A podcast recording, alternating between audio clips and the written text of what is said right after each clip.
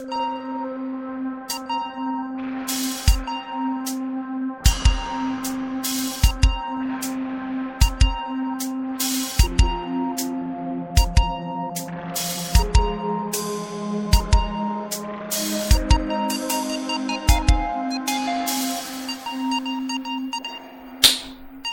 willkommen zum Sein und Zeit Podcast. Juhu! Ja, da sind wir wieder. Ja. Aha. Und Keiner hat's gemerkt. keiner hat's gemerkt. Nur wir merken es wieder. Wir müssen alles doppelt und dreifach. Jetzt gegen Ende hin ist es immer noch mal besonders schwer. Ich glaube, ihr habt genau das gleiche im letzten Podcast auch schon äh, Ja. gesagt. Ja, Naja, es, war es, jetzt- will, es will kein Ende nehmen. Für uns jedenfalls nicht. Für Nee. uns jedenfalls nicht. Äh, allerdings war diesmal menschliches Versagen im Spiel. Ich habe einfach vergessen, Aufnahme zu drücken, ganz offensichtlich. Ja, Äh, also wir haben, wie lange haben wir geredet? Anderthalb Stunden? Eine Ich Stunde? glaube, in anderthalb Stunden haben wir geredet über den jetzt folgenden Paragraphen. Mhm. Äh, ja, aber wenn man nicht Aufnahme drückt, dann bringt das ja auch nichts. Ne? Nö. also es bringt schon was, aber äh, nur nichts. Zum Das Vorzeigen. Schlimme, das Schlimme an der, also das ist ja alles nicht schlimm. Das Schlimme an der Sache ist, dass das Kapitel jetzt mit Hegel zu tun hat. Mhm. Ja. Und, Und das ist ja. so ein Quark, also ich sag's jetzt einmal, wie ich denke, das ist so Ja. ein Quark und da einmal Sinn draus zu machen, das macht noch Spaß, das ist so eine Art Knobelarbeit. Jetzt müssen wir das ein zweites Mal machen. Also ich bitte von vornherein gleich um Entschuldigung. Ja, dazu muss man auch sagen, wir sind jetzt beide keine Hegel-Experten. Nee. und kennen nur so ausschnittsweise die Sachen, die Hegel gesagt hat, so Begriffe wie Weltgeist, Dialektik, äh, Aufheben, ähm, Herr und Knecht. Ja. Ähm, was gibt's noch? Ich glaube, das, das ist es auch schon so ziemlich. Ja, okay. Also auf meiner Seite Ja, jedenfalls. ja, Äh, ja, ja, mit, mit den Begriffen habe ich ja eh nicht so. Naja, aber das sind halt auch nur, nur Begriffe, was sich, was sich so richtig quasi äh, so substanziell dahinter verbirgt, ist Mhm. mir eigentlich auch ein Rätsel. Ja. Aber äh, gut, immer wenn ich was von Nägel gelesen habe, war es äh, für mich rätselhaft, was das überhaupt soll. Und, und, ja, ich glaube, das ist, das ist auch, das geht auch nicht weg. Aber egal. und so ist es auch hier. Ja, das ist auch hier so. Ich, ich habe, glaube ich, auch beim letzten Mal gesagt, also bei der Aufnahme, die nicht stattgefunden hat, quasi, ähm, dass wir uns auch hier beim Hegel wieder darauf verlassen können, dass Heidegger das ganz eigen versteht. Also so ähnlich wie wenn er griechische Zitate bringt, irgendwie von Aristoteles oder sowas. Äh, eigentlich ist es gar nicht so entscheidend, was jetzt da im Original oder der Zusammenhang ist, weil Heidegger das sowieso alles so dreht, wie er es wie er es braucht.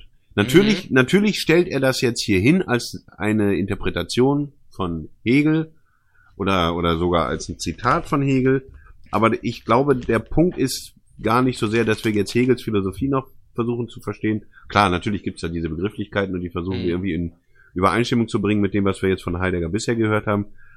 Aber ähm, das wird er wieder ganz eigen verwursten und wird ein ganz eigenes Ding draus machen. Gucken wir mal.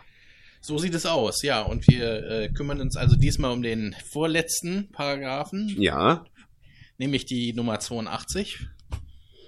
Und der ist in zwei Teile geteilt, aber dazu dann später, wenn wir dazu kommen. Erstmal jetzt der Titel des Paragraphen, die Abhebung des existenzial-ontologischen Zusammenhangs von Zeitlichkeit, Dasein und Weltzeit gegen Hegels Auffassung der Beziehung zwischen Zeit und Geist. Ein ellenlanger Titel, der mir wahrscheinlich schlaflose Nächte besch äh, bescheren wird, Ja. weil ich die ja immer kürzen muss. Naja, also, was haben wir da? Heidegger will was abheben. Und zwar seinen Ansatz gegen den von Hegel. Und sein Ansatz ist ja der existenzial-ontologische. Und zwar hier der Zusammenhang von Zeitlichkeit, Dasein und Weltzeit. Und da sieht er eine Verbindung zu dem, was Hegel sagt über Zeit und Geist. Ja, hm. Ne? Also Zeitlichkeit hier jetzt gleichgesetzt mit Zeit und Weltzeit auch. Naja, und Dasein und Geist, auch wenn das jetzt hier nicht ganz genau so zusammensteht, aber man kann schon vermuten, dass da eine Verbindung besteht. Ja, es sind diese alten, alten, mal sagen, irgendwie Assoziationen, Ja, die immer kommen zwischen Dasein ne, und Mhm. Psyche und Geist und was man, wie man es auch alles nennen will. ja, Ne, Seele gibt's auch noch. Ähm, ja. Und auch das wird Heidegger ganz offensichtlich nicht ganz los oder kann es nicht ganz loswerden. ja. Meine, Sonst hat man ja auch gar kein Material, gegen das man sich abheben kann.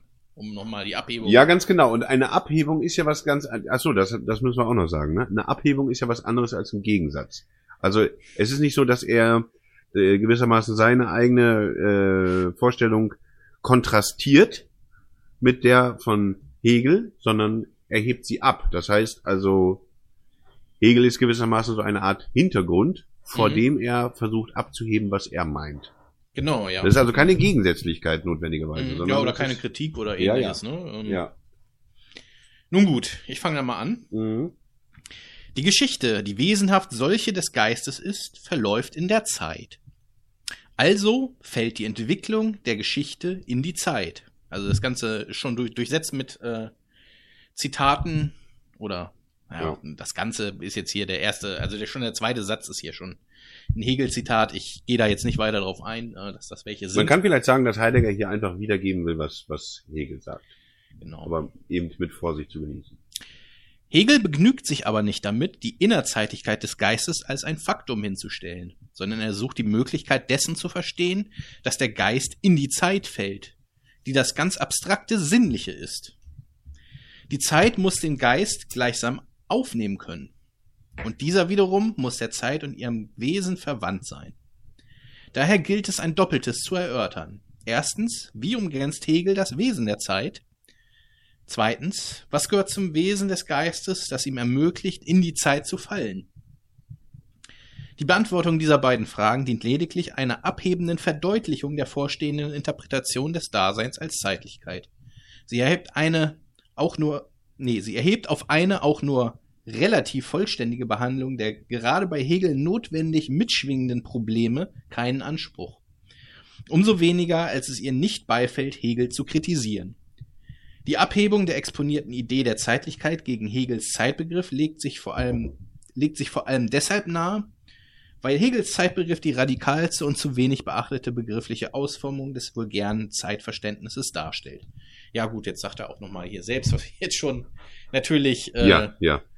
Unbewusster, bewussterweise, also Schrägstrich, Mhm. unbewusst, bewussterweise jetzt schon natürlich gelesen haben und auch schon besprochen haben. Ähm, Mhm. wir, wir haben es nicht mit einer Kritik zu tun, sondern äh, ja, Ja. so ein, eine Abhebung halt. Eine Abhebung halt. Was noch zu erwähnen wäre, wäre das ganz abstrakte Sinnliche, dass die Zeit sein soll. Was zunächst intuitiv, also das ganz abstrakte Sinnliche ist ein Hegel-Zitat. Und intuitiv würde man ja sagen, das ist ein, das ist, wie soll denn abstrakt und sinnlich ein und dasselbe sein? Weil das ja, Mhm. eigentlich ist ja abstrakt ein, ein von der Sinneserfahrung eben abgezogenes, Sich ein abstrahiertes, ein losgelöstes. Mhm. Und äh, ich glaube, beim letzten Mal haben wir gesagt, dass die Zeit deswegen ein abs abstraktes, sinnliches ist, weil ähm, ja, um, man könnte das jetzt mit Kant wieder sagen, aber weil es halt gewissermaßen ähm, von der weil, weil es das kommt nachher noch mit der Nivellierung, aber weil es in gewisser Weise äh, immer derselbe Zeitpunkt ist und nicht ein individueller. Habe ich das richtig gesagt? Ich verstehe dich jetzt nicht so richtig, was du mir jetzt mit zwischen äh, Also, der Unterschied zwischen dem Die individuellen Zeit ist sinnlich deshalb, weil sie erfahrbar ist Mhm.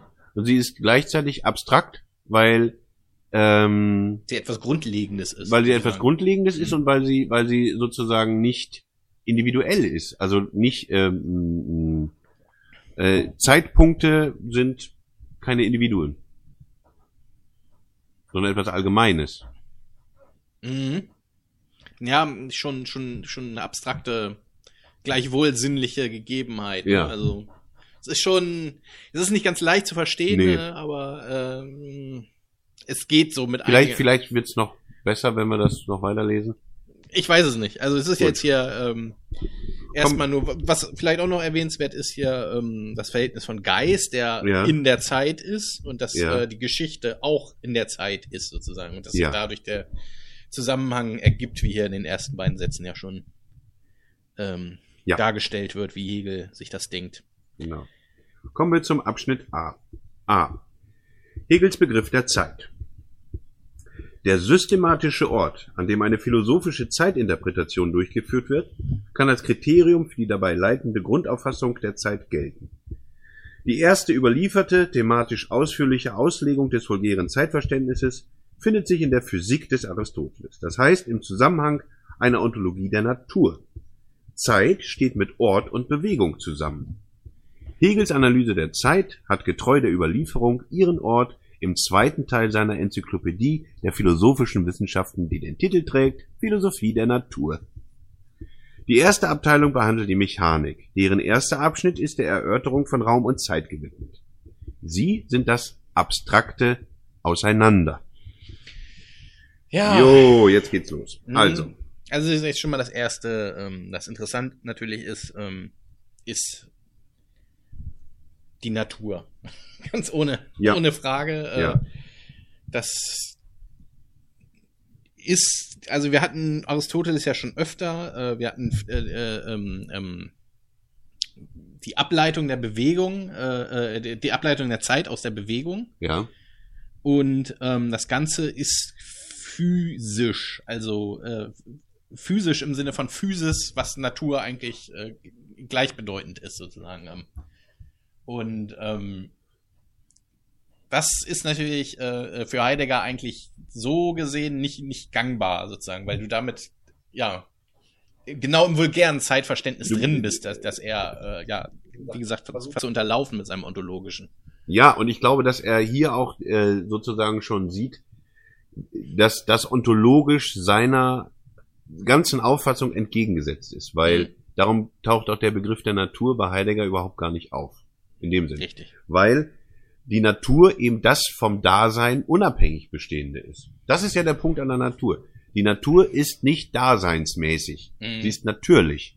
Und das ist, äh, ja, ganz, Heideggers ganze Ontologie entwickelt sich aus dem Dasein und kann deshalb überhaupt gar keinen, kann gar keinen Begriff von Natur haben, weil alles ja nur Bedeutsamkeit erhält durch das Mhm. Dasein. Und Hegel nimmt ja noch den, in Anführungszeichen, klassischen Weg, nämlich das andersrum zu machen, nämlich mit der Natur anzufangen, Mhm. die natürlich auch wieder klassisch mechanisch gedacht wird. Mhm. Also als Physik. Ja, es ist im Grunde genommen, ist der Absatz tatsächlich hauptsächlich dafür da, so würde ich ihn jetzt verstehen, Ja. irgendwie zu sagen, dass es eine, eine, eine ellenlange philosophische Tradition von Aristoteles bis Hegel gibt, ja, äh, äh, Zeit in erster Linie äh, als Naturphänomen äh, zu begreifen und Genau. ablesbar an den äh, sozusagen vorhandenen Dingen, um jetzt mal heideggerisch sich das schon auszumalen. Aber Ge- besonders genau. interessant finde ich, dass du äh, äh, jetzt hier quasi Natur als den, den, absoluten nicht-daseinsmäßigen, das- weil dann wird's ja fast schon, äh, wenn du es jetzt so ausdrückst, wird's ja fast schon interessant, äh, ob er nicht fast schon auf der Klippe dazu steht, den Naturbegriff als solchen abzulehnen. meine, er Heidegger kommt- jetzt meinst Mhm. du? Ja, ich glaube ja. Ich glaube ja. Mhm. Ähm, Ja, ich glaube, er guckt sozusagen durch die, durch, durch, durch, durch die, äh, durch das Fenster der Vorhandenheit guckt Ja. er rein, Ja. aber das ist ja im Grunde genommen alles sozusagen, also genau diese, dieses Fenster äh, verrammelt er ja, was vielleicht am Anfang des Buches noch ein bisschen anders aussah. ja. Aber äh, jetzt auf, auf, die, auf, die, auf die Länge des ganzen Buches äh, muss man ja sagen, dass er da mindestens die Gardinen zuzieht. Ja, sehr schön. Ja, gut. Also ich denke, sonst ist. Ach so, äh, das abstrakte Auseinander. Hm. So. Ja. Müssten wir da noch was zu sagen? Haben wir das wirklich verstanden?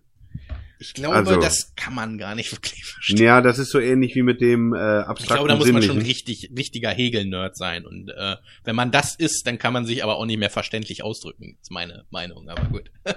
Okay, ja, wir können es auch meinetwegen so stehen lassen. Nein, nein, also wir, Also wir, uns- wir halten fest, Raum und Zeit sind das abstrakte Auseinander. Ja, Ja. nein. Ähm, Also ich kann mir nur vorstellen, dass, dass äh, quasi der nächste Absatz, das ist jetzt ein bisschen unfair, das so zu machen, aber ich mach's mal so, dass der nächste Absatz dies erklären soll. Und zwar geht's, lesen wir ihn nochmal und dann kommen wir nochmal auf den abstrakte, auf das abstrakte Auseinander zurück. oh, das ist doch auch eine Möglichkeit. Dann fange Ja? ich mal an.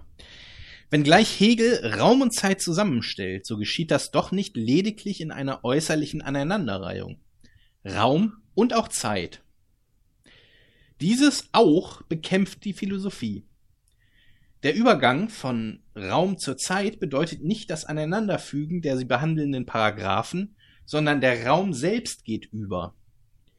Der Raum ist Zeit, das heißt, die Zeit ist die Wahrheit des Raumes. Wenn der Raum dialektisch in dem gedacht wird, was er ist, so enthüllt sich dieses Sein des Raumes nach Hegel als Zeit.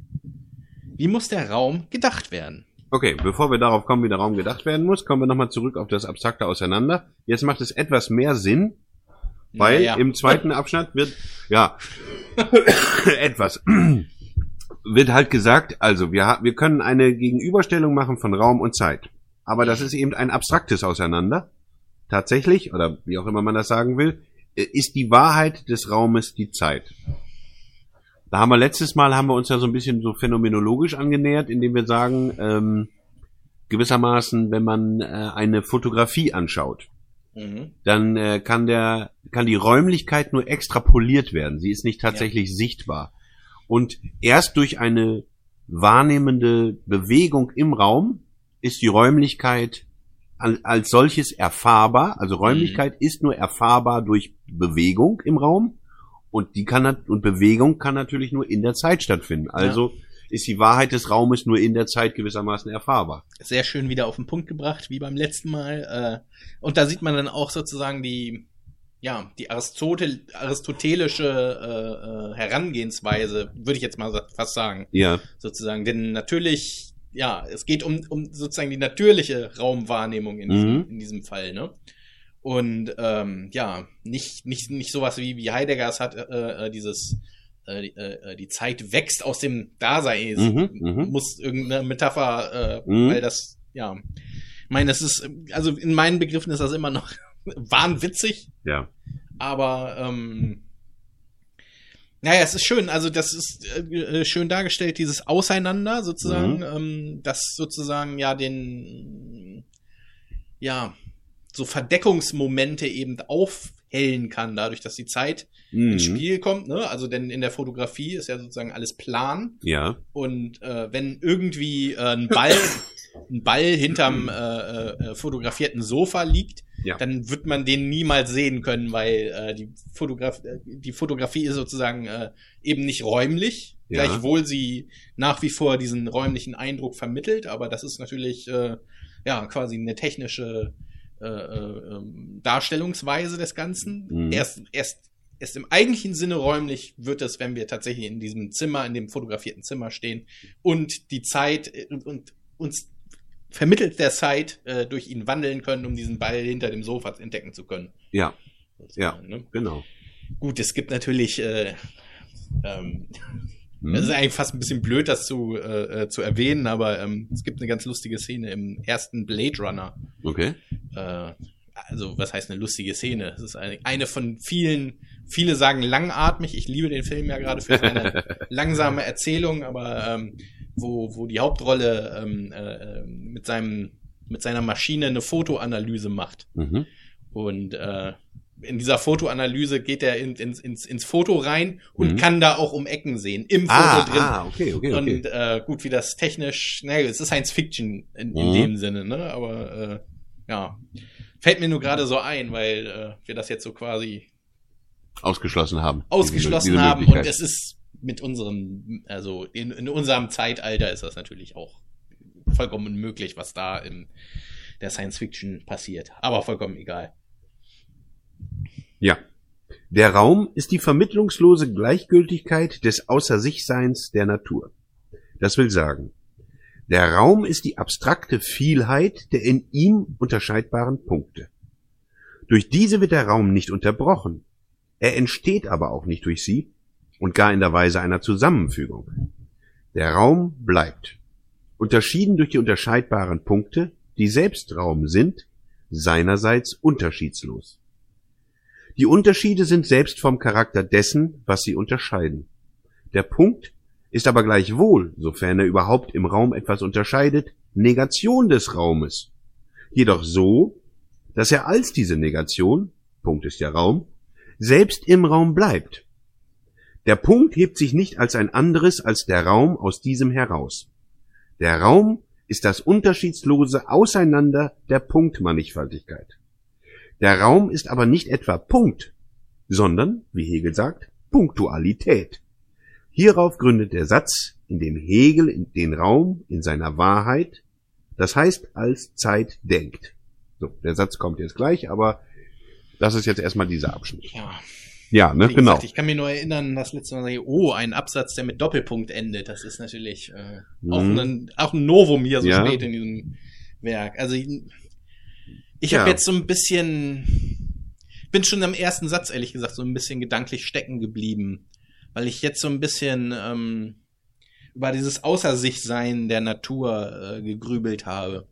Denn Ja, wir kommen noch wieder, ja, dann, okay, dann machen wir das doch nochmal Ja, genau wie beim lass mir mal versuchen, da irgendwie so ein Ja, ja. bisschen, Äh, nicht, dass ich das jetzt mir irgendwie zutrauen würde, aber ähm, ich hatte jetzt so einen Gedanken wie, also äh, wir haben ja wirklich einen schwierigen Naturbegriff heutzutage, ne? Also wir haben einen, der, würde ich sagen, ähm, die Natur als so ein eigenständiges Wesen, das wir erhalten Mhm. können durch, Mhm. durch ökologische äh, ja, Eingriffe irgendwie wieder in die, auf die rechte Bahn lenken Mhm. zu können. Und jetzt hatte ich so einen ähnlichen Gedanken bei dem Außer sich Sein der Natur ähm, hier bei Hegel. Und hier kommt, also ich mag da vollkommen falsch liegen. Ich habe nämlich überhaupt gar keine Ahnung von Hegel. Mhm. Ähm, ich glaube jetzt nicht, dass Hegel unseren Naturbegriff hat, aber ich Mhm. glaube, ähm, dass er eine Art Naturbegriff hat, der sozusagen ähm, ähnlich wie bei den, wie bei den, äh, ach, wie heißen sie jetzt, bei den Gnostikern, Mhm. sozusagen das, äh, äh, dieses Außer sich sein, sozusagen der gesprengte Mhm. Naturbegriff. Auf jeden ist. Fall. Das sehe ich, da sehe ich, da, da, da bin ich absolut deiner Meinung. Ich bin, Nee, ich habe unterbrechen? jetzt nicht, also, äh, ich, ich sehe halt dieses Außer sich Seins und äh, ich, ich äh, äh, finde halt, dass die, dass der dazu passende Begriff, der taucht unten weiter auf, das ist die Punktmannigfaltigkeit. Und Mannigfaltigkeit, die Vielheit ist, glaube ich, hier auch irgendwo gefallen, der Begriff. Und das sind alles im Grunde genommen Begriffe aus der antiken Philosophie. mh. Und Ja, das, und das Sein, das Sein, ne, Parmenides, das Sein ist das eine. Und die Mhm. Vielheit und die Mannigfaltigkeit der Erscheinung sozusagen ist die Täuschung. Genau, und, Und deswegen ist das- musste ich mit dem Naturbegriff, äh, ich jetzt bei diesem Außer sich sein der Natur Das denken. ist der Punkt. Und deswegen ist, ist der, ist das wahre, wahrhafte Sein ist ein Punkt. Und nicht Punktualität. Mhm. Sobald Punktualität, das heißt Punktigkeit gegeben ist, ist die Natur außer sich. Also Mhm. das Sein ist gespalten in die Vielheit, in die Ja, Mannigfaltigkeit. Auf, auf, Und-. Genau. Und das, und das ist gewissermaßen eine Folge unserer fehlerhaften, äh, unvollkommenen Wahrnehmung, die halt nur und und auf eine auf eine seltsame Weise trifft sich das. Also ist das etwas, was sich mit diesem äh, äh, Flavor, den sozusagen Heidegger hat, trifft. Ne? Mhm. Aber ähm, ist natürlich Hegel. Naja, und au- auch eben, dass dieses Flavor hat, was wir jetzt auch noch weiter tragen in unserem Ja. Naturbegriff. Allerdings, äh, und das ist noch eine doppelte Schwierigkeit, wie ich finde, das Problem ist, dass wir uns ja quasi physikalisch darüber Ja. unterhalten. Aber ich sage nur, ich sage besonders quasi physikalisch, weil hier geht es in dem Sinne nicht um Naturgesetze. Hm? Nee. Das ist, aber wir, wir, wir wir reden physikalisch, allerdings physikalisch Mhm. philosophisch, wo wir das noch nicht so Hm? offensichtlich noch nicht so richtig in der äh, äh, zu trennen gewillt sind, sag ich jetzt mal. Ne? Also ähm, Ja. denn sozusagen für unseren modernen äh, Naturgesetz Gesetzesbegriff benötigen wir Raum und Zeit. Da sind sie sozusagen eine eine Ja. Gegebenheit. Äh, ne? Ja. Also jetzt mal abgesehen von diesem ganzen, äh, äh, von dieser ganzen einsteinischen Hm? äh, obwohl das Ja, ja, ja. immer noch Faktoren sind, ne, die sich zwar gegenseitig beeinflussen können Mhm. und, und die variieren können, aber trotzdem sind das sozusagen sowas für, wie, wie, wie, wie Grundgegebenheiten, um experimentell äh, irgendwas ähm, feststellen zu können, so gesehen. Aber das ist, geht alles in diese Richtung mit Hegel ganz offensichtlich, aber man darf es eben nicht, ja, man, man, man muss es trotzdem in diesem, in diesem Verhältnis von Einheit und Vielheit immer noch, noch verstehen. Was, was genau, also, genau, das ist der eine, genau, der, der eine Aspekt ist dieses Einheit und Vielheit, wobei Einheit halt Sein bedeutet. Sein ist diese Einheit. Und gewissermaßen die Vielheit ist äh, eine, die, ne, nicht Deprivation, eine, eine, eine, eine, ein, eine, ein Verfallen, ein Verfallenszustand des einen ursprünglichen Mhm. echten wahren Seins.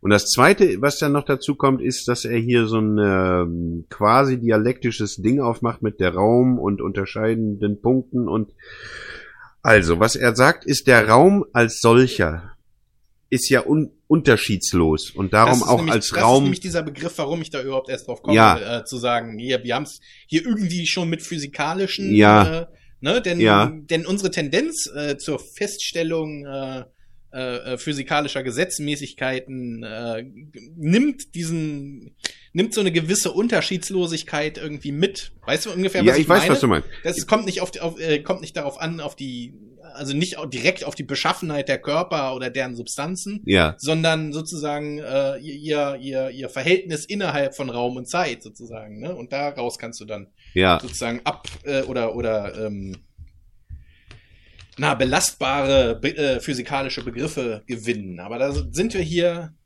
nicht drin, obwohl es diesen, weißt du, es- obwohl es diese Seite es geht natürlich, es geht natürlich in die Richtung. Er sagt so, er, er, er zeigt hier quasi ontologisch, ne, wie sowas überhaupt möglich ist. Und also kommen wir nochmal zum Raum zurück. Raum und und Punkt. Raum ist das ist die Ausgedehntheit. Raum ist die Ausgedehntheit. Der Punkt ist ein ausdehnungsloser Ort, eine Koordinate. aber innerhalb dieser Ausdehnung. Nur, genau, weil nur innerhalb der Ausdehnung macht es Sinn, von Orten zu reden, die selber wiederum keinen Raum haben. Mhm. Und gewissermaßen der Sinn dieses Punktes ergibt sich aus dem, aus der Strecke gewissermaßen, aus dem, aus der Distanz. Und diese Möglichkeit zur Distanz gibt überhaupt der Raum. Und deswegen Mhm. gibt es ein gewissermaßen eine gegenseitige Abhängigkeit von zwei sich im Grunde widersprechenden Prin- Prinzipien oder was auch immer. ja. Ja, so, das ist, das ist das, was hier drin steht. Ja, also, ähm, ja. Und, und äh, wirkliche Festigkeit hätte sozusagen Punkt und nicht Punkt T, sondern nur Mhm. Punkt. Aber das funktioniert eben nicht. Ja, und da kommt so ein bisschen auch die Unter. Und und das versucht es er- sind ein- das- unendlich viele Punkte möglich im Ja, Raum und äh, sind aber nicht, haben keinen Vorrang vor dem nächsten sozusagen. genau. Und deswegen schreibt er hier so seltsame Sachen wie der Raum ist das unterschiedslose Auseinander. Mhm. Ja, das meint er damit. Also man kann halt den Raum nicht messen ohne Punkte und Ja. Punkte machen keinen Sinn ohne Raum. Also das ist, ne, so, das ist der, diese fällt Dialektik. irgendwie Halt. in sich zusammen sozusagen. Ne? Nur diese gegenseitige äh, ja, Bezugnahme macht irgendwie einen Sinn aus dem Ganzen. Also, also Sinn in Anführungsstrichen. Ja, und insofern ist, insofern ist der Punkt die Negation des Raumes, um das nochmal hier zu sagen. Mhm. So, das ist Dialektik. So, jetzt folgt offenbar das Zitat. Ja. Das Hegel-Zitat. Die Negativität, die sich als Punkt auf den Raum bezieht und in ihm ihre Bestimmungen als Linie und Fläche entwickelt, ist aber in der Sphäre des Außer-sich-Seins ebenso wohl für sich und ihre Bestimmungen darin, aber zugleich als in der Sphäre des Außer-sich-Seins setzend, dabei als gleichgültig gegen das ruhige Nebeneinander erscheinend. So für sich gesetzt ist sie die Zeit. Es ist, also, ich habe auch immer das Gefühl, wenn ich Hegel lese, dass da irgendwelche äh, Elemente der Sätze fehlen. Also diese komischen. mhm. Das ist stilistisch auch für mich immer schwierig, der Hegel. Ja.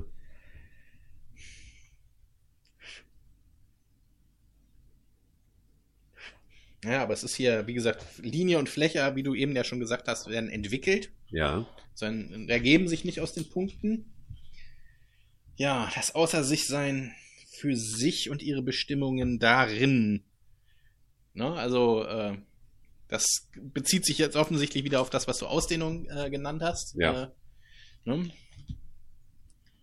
Ja, das Ding ist halt mit der, wie kommt die Zeit da ins Spiel? So richtig ist es ja noch nicht gleich äh, äh, deutlich geworden, weil ja hier offensichtlich immer nur von einem außer sich und nebeneinander, aber ja nicht von einem nacheinander gesprochen Nee. wird. Und wir würden ja jetzt annehmen, Zeit kommt dann ins Spiel, wenn von einem nacheinander die Rede ist. Ja. Ich glaube, dass es hier halt wieder äh, genau das ist, äh, wie wir das da an dem an dem Bild des Fotos gezeigt haben.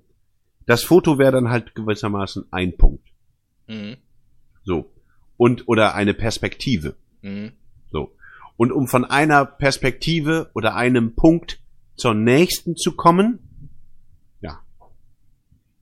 Das ist Ja. die Zeit. Das ist die Zeit. Der Wechsel zwischen den Orten, der Wechsel zwischen den Punkten, der Wechsel zwischen den Perspektiven. Das ist die Mhm. Zeit. Ja, weil es, wie gesagt, es klingt bei Hegel jetzt so, als würde sich das quasi logisch auseinander ergeben und das will mir nicht so ganz einleuchten, aber Nee, das ist auch Das nicht, ist- das ist auch nicht logisch. Logisch ist das garantiert nicht.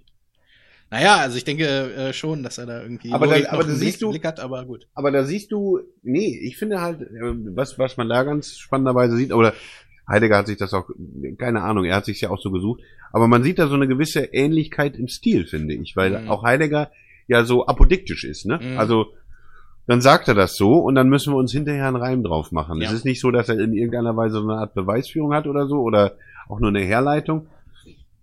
Ja. Ach ja, ich lobe ihm meinen Schopenhauer, der hat das ja damals schon als Scharlatanerie alles äh, beschrieben.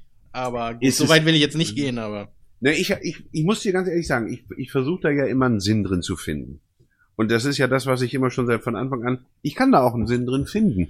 Nur ich weiß Mhm. halt nicht, ob das nicht so was ähnliches ist wie Ka- Tarotkarten auslegen. ja. Weil Tarotkarten legen kann man auch einen Sinn draus machen. Ist halt die Frage, habe ich den gefunden oder habe ich den reingelegt? Ja, Weil, weißt du, also das, das bin ich mir halt nicht sicher. ja, ja, und darüber müsste man sich vielleicht auch Aufschluss verschaffen, Ja. aber gut. Ich lese mal weiter. Wird der Raum vorgestellt, das heißt im gleichgültigen Bestehen seiner Unterschiede unmittelbar angeschaut, dann sind die Negationen gleichsam schlicht gegeben. Dieses Vorstellen aber erfasst noch nicht den Raum in seinem Sein. Das ist nur möglich im Denken als der durch Thesis und Antithesis hindurchgegangenen und sie aufhebenden Synthesis. Gedacht und somit in seinem Sein erfasst wird der Raum erst dann, wenn die Negationen nicht einfach in ihrer Gleichgültigkeit bestehen bleiben, sondern aufgehoben, das heißt, selbst negiert werden. In der Negation der Negation, das heißt der Punktualität, setzt sich der Punkt für sich und tritt damit aus der Gleichgültigkeit des Bestehens heraus. Als der für sich Gesetzte unterscheidet er sich von diesem und jenem, er ist nicht mehr dieser und noch nicht jener. Mit dem sich setzen für sich selbst setzt er das nacheinander, dar darin er steht. Die Sphäre des Außersichseins, die nunmehr die der negierten Negation ist. Die Aufhebung der Punktualität als Gleichgültigkeit bedeutet ein nicht mehr liegen bleiben in der paralysierten Ruhe des Raumes. Der Punkt spreizt sich auf gegenüber allen anderen Punkten. Diese Negation der Negation als Punktualität ist nach Hegel die Zeit. Soll diese Erörterung überhaupt einen ausweisbaren Sinn haben, dann kann nichts anderes gemeint sein als das sich für sich setzen jedes Punktes ist ein jetzt hier, jetzt hier und so fort. Jeder Punkt ist für sich gesetzt, jetzt Punkt. In der Zeit hat der Punkt also Wirklichkeit. Wodurch der Punkt je als dieser da sich für sich, nee, wodurch der Punkt je als dieser da sich für sich setzen kann, ist je ein Jetzt. Die Bedingung der Möglichkeit des sich für sich Setzens des Punktes ist das Jetzt. Diese Möglichkeitsbedingung macht das Sein des Punktes aus und das Sein ist zugleich die Gedachtheit. Weil sonach das reine Denken der Punktualität, das heißt des Raumes, je das Jetzt und das Außersichsein der Jetzt denkt, ist der Raum die Zeit. Wie wird diese selbstbestimmt? Fragezeichen. Gut. Darf ich, darf ich anfangen? Ja, fangen wir an. Fangen wir mal wieder mit der antiken Philosophie an. Das vollkommene Sein ist ja vollkommen. Und weil es vollkommen ist, kann es sich nicht verändern, kann es sich Mhm. nicht wandeln. Ja? Insofern gibt es im Vollkommen, äh, weil Vollkommenheit lässt sich ja nicht mehr steigern oder irgend sowas. Nee. Deshalb gibt, kann es da auch keine Bewegung geben. Und so. Bedeutet also, jede, jede, jeder Wandel, jede Bewegung, auch Zeit in dem Sinne, kann nicht das vollkommene Sein sein. Das wäre dieser eine Punkt. So, nun haben wir ja Punkte. Hm. Wie ist gewissermaßen, sagen wir mal, Vermittlung zwischen diesen Punkten möglich? Wie ist Vermittlung möglich? Hm. zwischen Sein und Nichtsein, also Punkt und einem anderen Punkt. Hm. Wie ist dazwischen, wann, also wie ist da eine Vermittlung möglich? Durch Bewegung. Hm. Indem der eine Punkt anfängt sich zu bewegen, ist überhaupt sozusagen der nächste Punkt erfahrbar. So. Und deshalb ähm, Ja, das ist, und, und was ich jetzt, warum ich das so gesagt habe, ist, was mir bei Hegel fehlt und auch bei Heidegger fehlt, ist nämlich die, dass die Bewegung am Anfang steht. Mhm. Und äh, äh, nur so macht das ja alles Sinn. Also die versuchen immer Zeit zu erklären ohne Bewegung.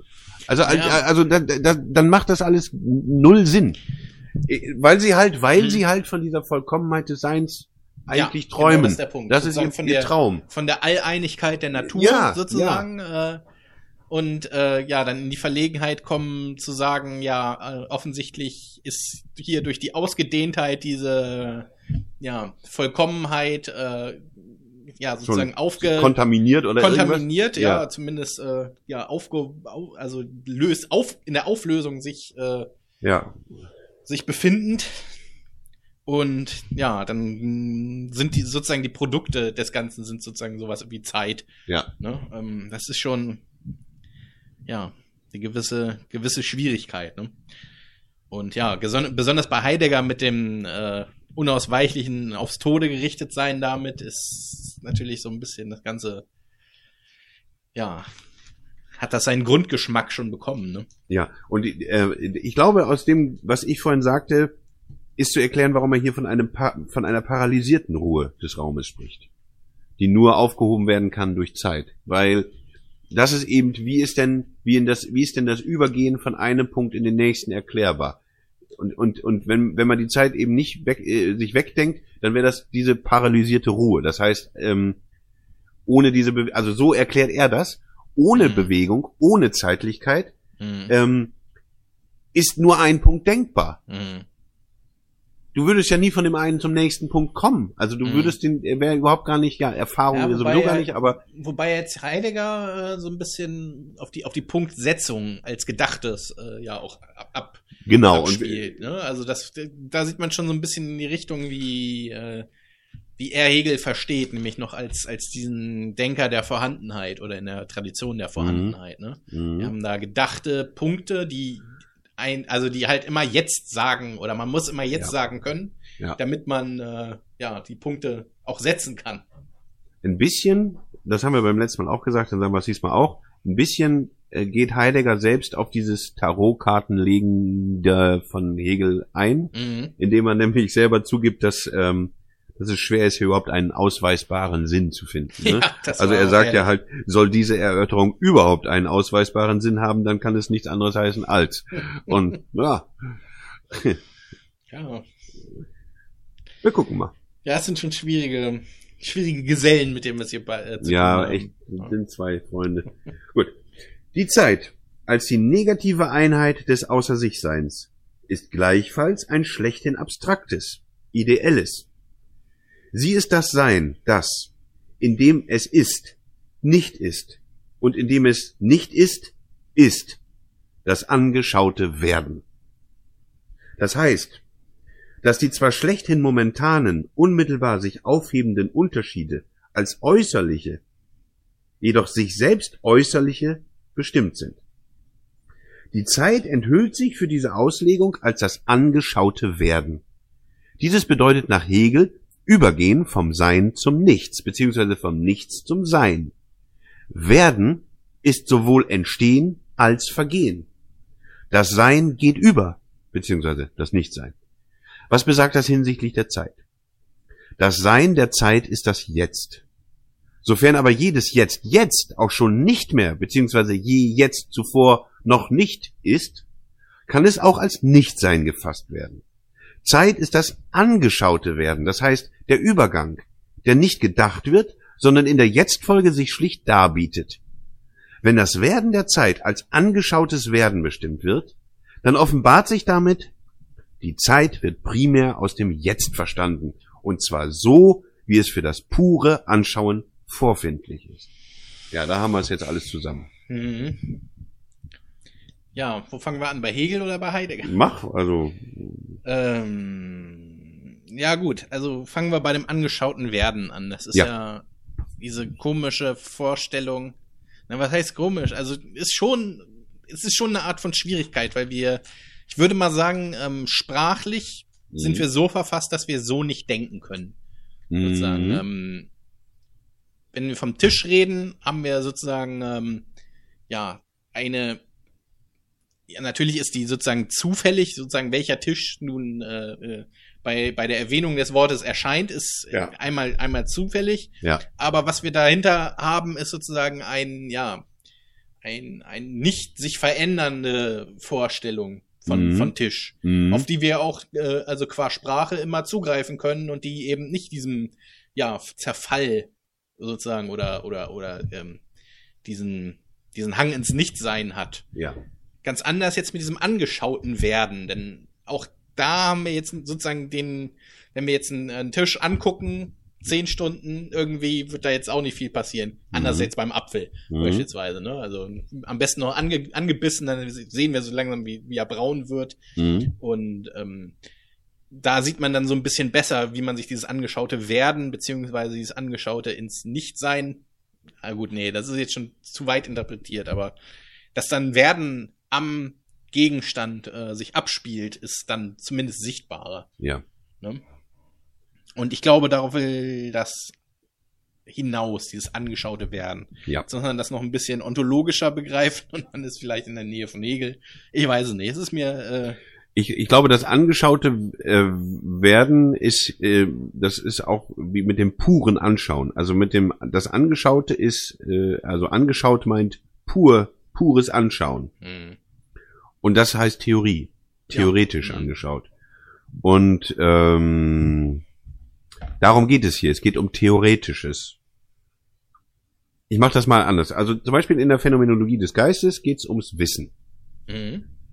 Und wenn wir jetzt mal hier kurz Sein mit dem absoluten Wissen und das Nichts mit dem absoluten Nichtwissen gleichsetzen, dann können wir, glaube ich, so ein, so ein Modell dafür bilden, was hier diese komische Dialektik zwischen Sein und Nichts ist.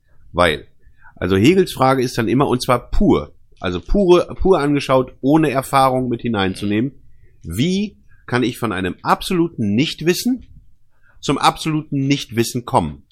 Wie kann ich von 0 auf 1 kommen? Wie ich von 1 auf 2 komme, ist ja ganz einfach, nämlich durch Verdopplung. So. Aber Mhm. wie komme ich von, von der 0 zur 1? Das ist immer Hegels Frage. Mhm. Und zwar pur, also theoretisch. Mhm. Und mit dem Wissen als Beispiel ist es halt so, wenn ich das absolute Nichtwissen habe, dann weiß ich, dann kann ich ja prinzipiell auch nicht wissen, wann ich Wissen habe. Mhm. So. Und deswegen muss ich gewissermaßen das Wissen, ja, setzen. Mhm. Mit anderen Worten ist auch das Nichtwissen eine Form von Wissen. Ja. Und das ist diese komische Dialektik von Sein und Nichts. Ja, Ja? schon mal nicht schlecht.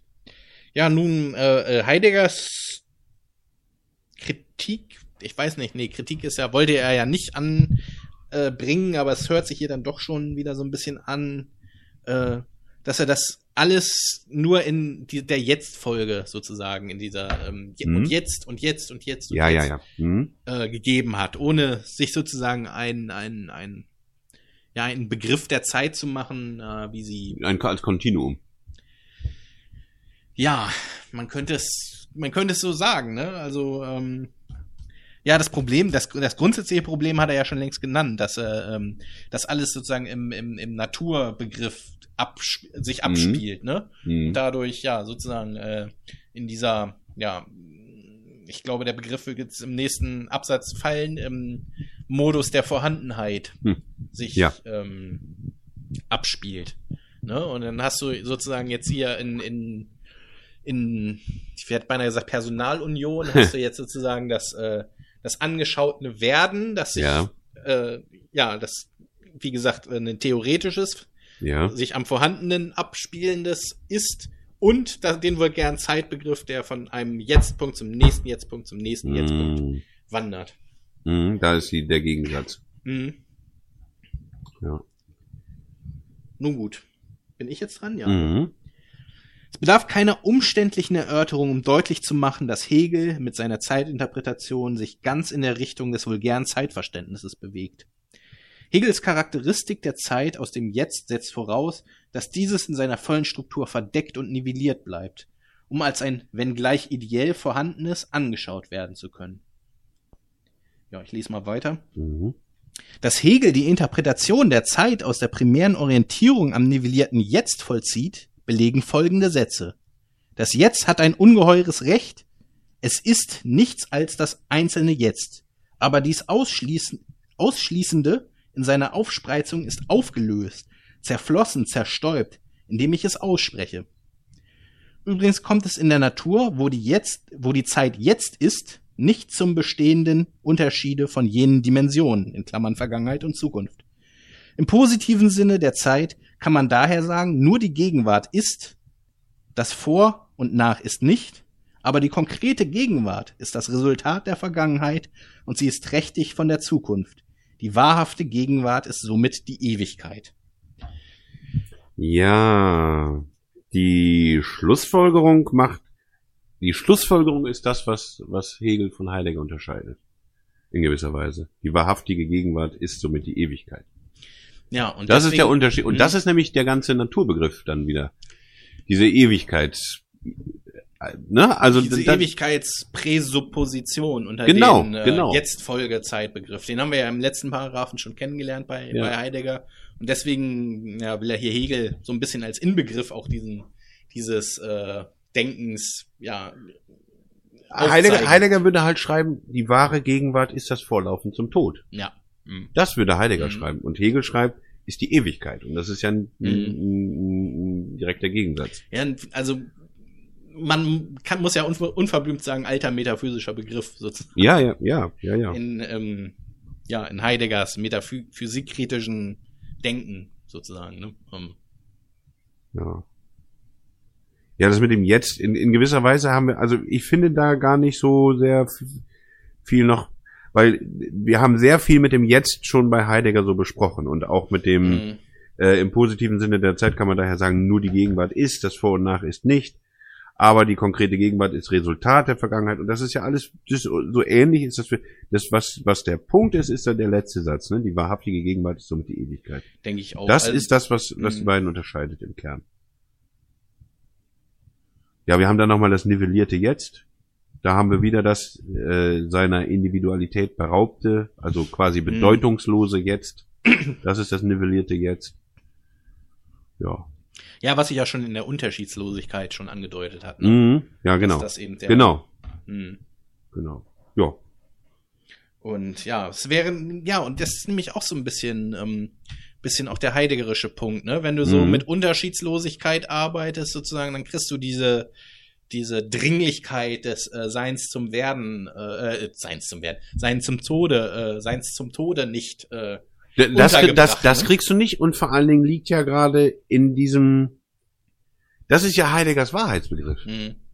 Und du nimmst ja gerade durch diese Nivellierung, nimmst du ja gerade das, was Heidegger Mhm. für die Wahrheit hält, weg. das ist sehr, sehr schön, sehr schön getroffen. Das war mir jetzt auch so direkt. Ne? Also deswegen ja, deswegen ja auch diese Befindlichkeit. Das ist die Wahrheit. mh. Und, und, und in, indem man das halt nivelliert und, und äh, da nimmt man dann die, die, die Wahrhaftigkeit gewissermaßen Mhm. weg. sehr schön. Wenn Hegel die Zeit als das angeschaute Werden nennt, dann hat in ihr weder das Entstehen noch das Vergehen einen Vorrang. Gleichwohl charakterisiert er die Zeit gelegentlich als die Abstraktion des Verzehrens und bringt so die vulgäre Zeiterfahrung und Zeitauslegung auf die radikalste Formel. Andererseits ist Hegel konsequent genug, um die eigentliche Zeitdefinition dem Verzehren und Vergehen ke- keinen, nee, um in der eigentlichen Zeitdefinition dem Verzehren und Vergehen keinen Vorrang zuzugestehen, wie er doch in der alltäglichen Zeiterfahrung mit Recht festgehalten wird. Denn Hegel vermöchte diesen Vorrang dialektisch so wenig zu begründen, wie den von ihm als selbstverständlich eingeführten Umstand, dass gerade beim sich für sich setzen des Punktes das Jetzt auftaucht. Und so versteht denn Hegel auch in der Charakteristik der Zeit als Werden dieses in einem abstrakten Sinne, der über die Vorstellung vom Fluss der Zeit noch hinausliegt.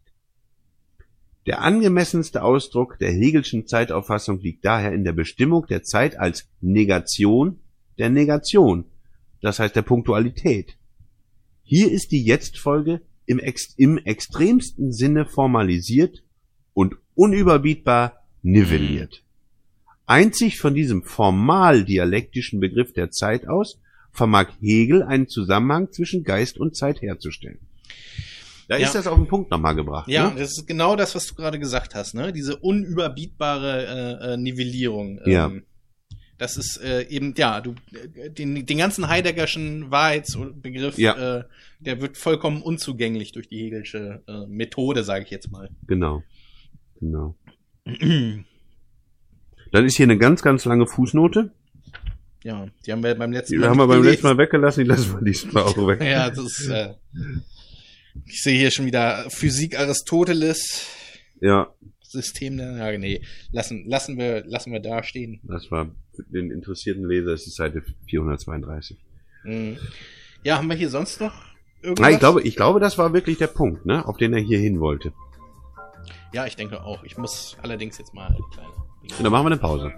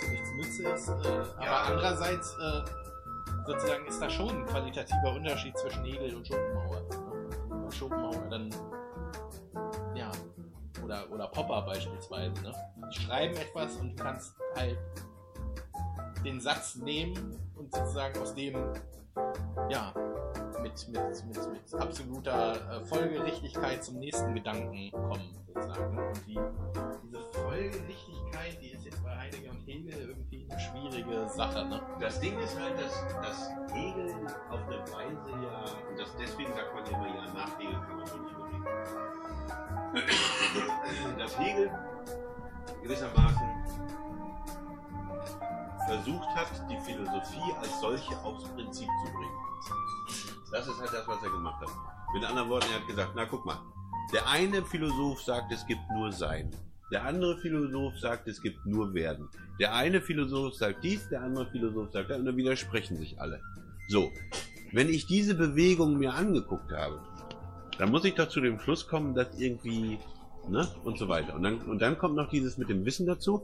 Ja, wie soll denn auch jemand, der nichts weiß und gar nicht, der kann doch nicht mal wissen, also deswegen, deswegen äh, baut Hegel ja die Erfahrung nicht ein. Guck mal, wenn du nichts weißt, dann weißt du auch nicht, ob die Erfahrung dir irgendwelche Auskünfte geben kann. Das weißt du ja nicht. Mhm. So, also musst du erstmal prinzipiell gucken, wie komme ich denn vom Nichtwissen zum Wissen. Mhm. Und naja, wenn ich halt annehme, dass ich wirklich nichts wissen kann, dann kann ich es auch einfach, dann bin ich Skeptiker, kann ich es einfach lassen. Oder ich muss halt gewissermaßen ins Wissen springen. Mit anderen Worten, ich weiß schon was. Mhm. So, und dann habe ich aber die, die äh, äh, sich widersprechenden Aussagen und dann muss ich die irgendwie, ja, muss ich die über, kann ich nur, indem ich eine Synthese mache. Das ist, also für mich ist das Hegel, ne? Mhm. Mhm. Naja, da fällt mir jetzt so ein bisschen, äh, auch gerade weil ich mich jetzt äh, mit befasst habe, Ja. irgendwie Merleau-Ponty so ein bisschen ein, ne? Der Mhm. dieses, äh, der dieses Phänomen des, ach, ich weiß ja schon was, in, in den Leib verlegt. Ja, und das ist wahrscheinlich auch klug, ne? Das ist ja gar nicht, also es ist, wenn man zweimal drüber nachdenkt, äh, gar, wirklich gar nicht so dumm, ne? Ja. Weil du ähm, bist zwar äh, mit deinem Leib verbunden, aber vieles von dem, was da passiert und Ja. äh, äh, was dir da vermittelt wird, ist dir äh, in dem Sinne nicht bewusst, ne? Also äh, deswegen ist das schon recht interessant, sozusagen die Welt Das, die Frage ist ja halt, da ans, anfangen zu lassen, ne? und das ist ja bei Heidegger auch angelegt und so kann man ihn ja Mhm. gewissermaßen am Anfang auch missverstehen, dass, dass Heidegger sagt, das Problem der Philosophie ist, dass sie immer vom Kogito ausgeht. Mhm. Also warum, warum muss denn das, warum muss denn der Ausgang für eine Ontologie immer sein beim Denken? Warum muss denn, warum, also so äh, trivialerweise, weil, weil ähm, Sprache und so weiter, also ne, so, aber ähm, das hat ja schon seine Berechtigung. Ja, wobei, also, wobei seine Vollmundigkeit, äh, äh, das Sein betreffend, ist natürlich wirklich eine, Das finde ich ein, ein ziemlich großer Fallstrick für ihn, letztlich. Wie ist denn Ähm, das, wie ist denn das? Ist das noch mit, ähm, wie, wie, wie, wie geht das Sprichwort noch als, als Adler gestartet und als irgendwas gelandet? Nee, den, Als Spatz gelandet, also irgendwie so, ne? Also großartig, Großartig angefangen? ja, ja, großartiger Auftakt und als, ne, und dann Ah. ist, als, als, als Adler gestanden, als Taube gelandet, irgendwie so. Weißt du, was ich meine? Und so ein Mhm. bisschen ist es bei Heidegger. Also wenn man halt, ich meine, ne? Ist schon halt auch krass, wenn man sagt so, ach, ich mache jetzt mal eine Ontologie. Mhm.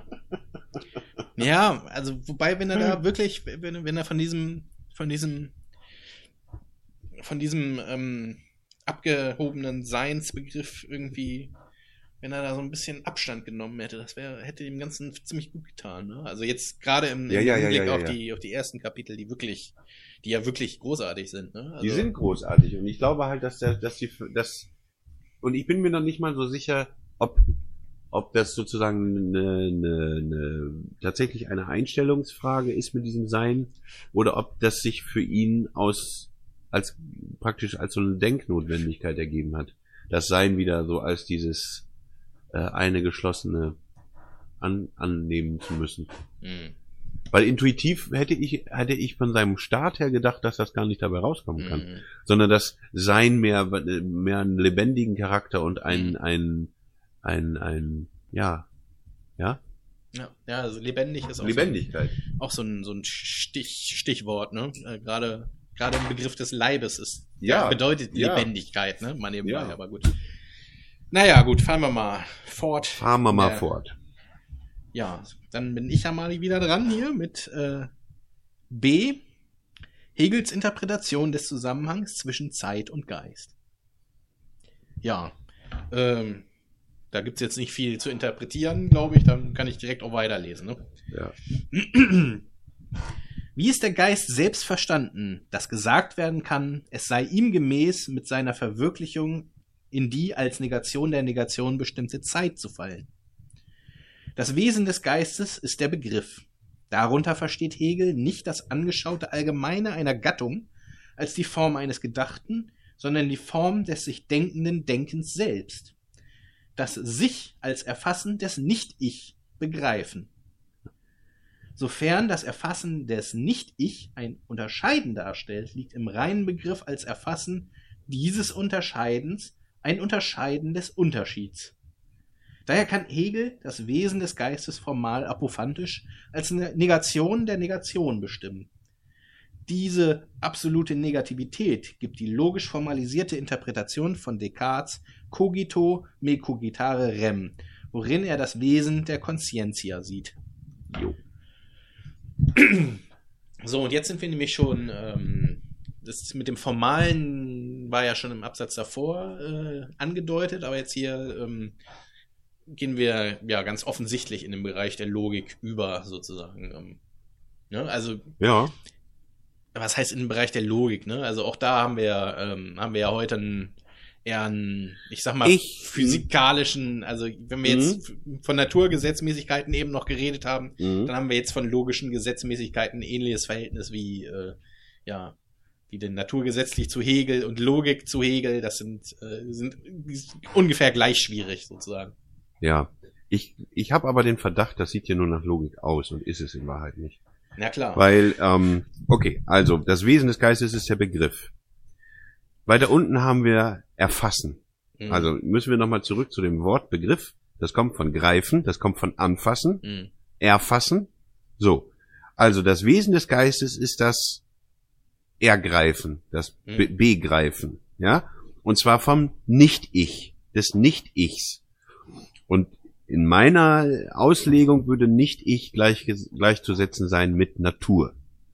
Und Mhm. da sieht man noch einen Unterschied zu Heidegger meiner Meinung nach, weil dieses Nicht-Ich, was man ja auch als Welt bezeichnen könnte, bei Heidegger ja eben nur in ganz abgedimmter, abge eigenartigter Weise vorkommt. Ja, voll. Und, und also, bei, ne? bei, bei, bei aller äh, ubiquitären äh, Mhm. Gebrauch äh, ziemlich unterbestimmter Begriff.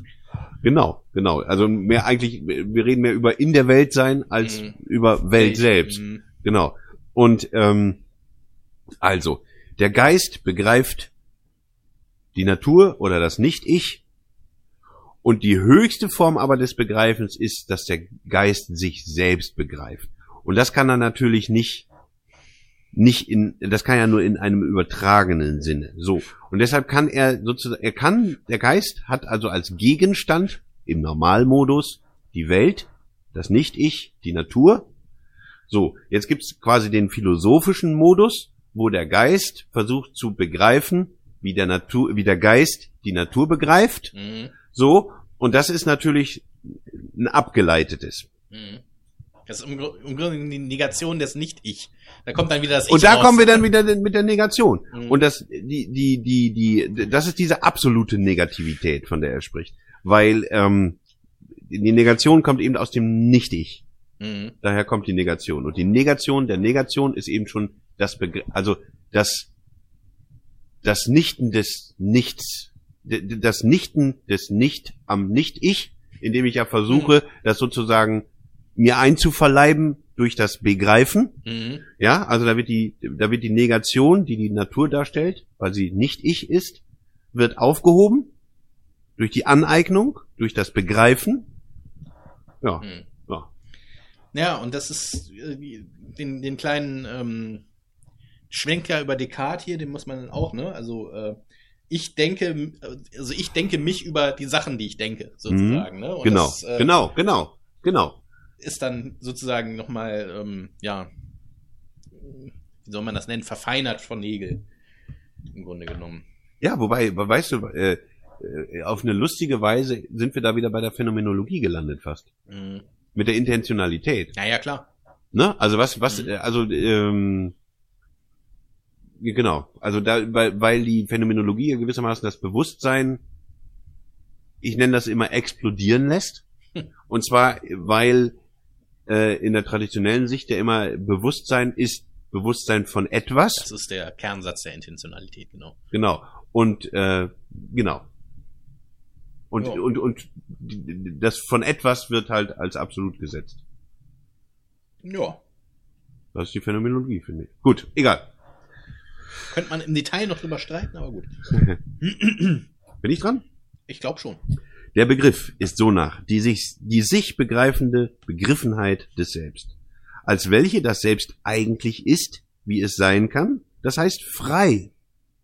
Ich, der reine Begriff selbst, der als Begriff zum Dasein gekommen ist, ich aber ist dieses erstlich reine, sich auf sich beziehende Einheit.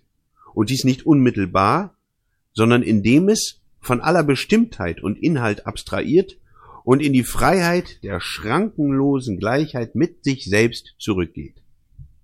So ist das Ich Allgemeinheit, aber ebenso unmittelbar Einzelheit. Jo, also, weiter geht's. Ne? Ja, mh. Er versucht jetzt das, das, was wir vorhin hatten mit dem Nicht-Ich, Ich und Begreifen und so weiter, versucht er jetzt wieder prinzipiell zu fassen. Und dann muss der Begriff, also das, das, äh, das, der Geist, die sich begreifende Begriffenheit des Selbst sein. Und dann kommt auf einmal die Freiheit ins Spiel. ja, da habe ich mein größtes Problem, ehrlich gesagt. Naja, weil, weil dieser Begriff ja rein sein soll. Der soll rein sein, weil es ein Prinzip ist. Und frei bedeutet dann halt frei von dem Nicht-Ich, also frei von Mhm. der Natur, frei von der Welt. So kann ich das verstehen, ne? Aber ja, sozusagen, wo es ums, ums Prinzip geht, ist ja eigentlich eine gewisse Freiheit ja ausgeschlossen. Ja. So gesehen, ne? Ja, Aber das es ist halt alles total äh, widersinnig eigentlich. Aber man kann einen Sinn reinmachen. Ja, ja, ja. Ja, und dann landen wir dabei, dass, dass ich Allgemeinheit und Einzelheit ist. Äh, das ist, ähm, Ja. Aber das ist ja auch zwei Gegensätze. Das muss es ja auch wieder ein und dasselbe sein. ja, ja, das ist, das ist Ah. immer, das, immer das Schwierige da, an dieser Geschichte, ne? Ja. Ja, aber wie gesagt, die, ja, dadurch, dass wir ich und nicht ich haben, ist ich und, und, also ist das Ich halt irgendwie überall, Ja. sozusagen, ne? Also Ja. Und, äh, ja, was sozusagen phänomenologisch in Anführungsstrichen ja erfahrbar ist, ist die Einzelheit. Sagen, jetzt tritt ja kein anderes Bewusstsein in meins ein oder in mein Ich tritt Ja, kein ja, ja, anderes ja, Ich ja, ein. ja. In dem Sinne, das ist, wie du sagst, man kann irgendwie einen Sinn reinbringen bei aller Schwierigkeit. Ja. Nur, wo kommt der her? Das ist tatsächlich gut gefragt dann. Dieses Negieren der Negation ist in einem das absolut Unruhige des Geistes und seine Selbstoffenbarung, die zu seinem Wesen gehört. Das Fortschreiten des in der Geschichte sich verwirklichenden Geistes trägt ein Prinzip der Ausschließung in sich. Diese wird jedoch nicht zu einer Ablösung vom Ausgeschlossenen, sondern zu einer Überwindung. Das Überwindende und zugleich Ertragende sich freimachen charakterisiert die Freiheit des Geistes. Der Fortschritt bedeutet daher nie nur ein daher nie ein nur quantitatives Mehr, sondern ist wesentlich qualitativ und zwar von der Qualität des Geistes. Das Fortschreiten ist gewusstes und in seinem Ziel sich wissendes. In jedem Schritt seines Fortschritts hat der Geist sich selbst als das wahrhafte feindselige Hindernis seines Zweckes zu überwinden. Das Ziel der Entwicklung des Geistes ist, seinen eigenen Begriff zu erreichen. Die Entwicklung selbst ist ein harter, unendlicher Kampf gegen sich selbst. Ja. Und jetzt kommen wir wieder zu dem Punkt, warum man immer davon redet, dass so, äh, ne, also so, das hört man ja oft sagen, so kann man nach Hegel nicht mehr reden. Die Idee von Hegel ist nämlich, dass quasi sozusagen die, der Geist in ihm, also in seiner Philosophie, sich selbst auf den Begriff gebracht hat. Das ist die Idee. Das ist die Idee. Und das hat Heidegger hier nochmal in diesem einen Absatz, also praktisch nochmal zusammengefasst. Warum äh, Hegel die mit Dialektik verwendet, Mhm. also wie ich das vorhin sagte, eben aus diesem komischen Zusammenhang von Nichtwissen und Wissen, wie man zum Wissen überhaupt kommen kann, indem man nämlich sagt, dass zwischen diesen These, Antithese, Synthese, das ist nicht ein quantitatives Mehr des Wissens oder so, sondern ein qualitativer Fortschritten in, in so einer Art Erkenntnis. Und die höchste Stufe wäre erreicht dann, wenn der Geist kapiert, wie er selber funktioniert. Und das hat Mhm. gerade ja eben Hegel hier geliefert, nämlich dialektisch. Und damit hat er sich auf den Begriff gebracht. Also sind wir am Ende der Geschichte angekommen. Naja, aber dann so ein bisschen kann ich Heideggers, ähm, ich sag mal, Zweifel an dem Zeitbegriff von Hegel dann verstehen, Mhm. sozusagen, ne? Denn wir haben ja jetzt äh, den Zeitbegriff quasi als Ab Ableitung aus der Natur kennengelernt. Mhm. Aber was ja hier äh, passiert, ist sozusagen der Geist äh, äh, in, in, in den Begriffen Fortschreiten, unendlicher Kampf. Mhm. Ist sozusagen eine Sukzession, ein zeitliches Auseinander äh, äh, sein, ne? also das Ja. Ab, Abschreiten von, von Thesis, An Antithesis und zur Synthesis hin, Ja. ist sozusagen eine Art von zeitlicher Begriff, der aber sozusagen mit den aus der Natur gewonnenen Zeitbegriff irgendwie schwer äh, äh, in Zusammenhang Mhm. zu bringen ist. Denn wo was ist denn das jetzt für eine Zeit? Die muss ja eine andere sein auf eine Art und Weise, ne? Ja. Das ist schon ähm, verständlich so ein bisschen. Ähm, gut, jetzt hat Heidegger das nie direkt äh, äh, ange, angesprochen hier, aber ja, es, es kommt so ein bisschen die Frage, wo kommt diese Bewegung, ne, dieser Ja, Kampf natürlich. her? Natürlich. Und da, und da würde, würde ähm, Heidegger halt dann sagen, da liegt der dunkle Punkt oder, oder äh, und das ist ja genau sein, sein, sein Ziel, das Mhm. zu überwinden, weil er sagt, guck, und das ist das, wie wir vorhin ja schon gesagt haben, was Hegel unausgesprochen übernimmt von Mhm. von allem äh, äh, von dieser von dieser äh, grundsätzlichen Entscheidung, die am Anfang der Philosophie lag, ne, diese Ontotheologie, äh, dieses ja die halt die Natur. Ne? Hm. Ja, das ist ja das absolut Unruhige ist ja hier, das habe ich schon wieder ganz vergessen. Mhm. Ne? Aber das ist so ein eigentlich eigentlich ein schwieriger Begriff dann. Ja. Weil die Unruhe der Entwicklung des sich zu seinem Begriff bringenden Geistes die Negation der Negation ist, bleibt es ihm, sich verwirklichend gemäß, in die Zeit als die unmittelbare Negation der Negation zu fallen.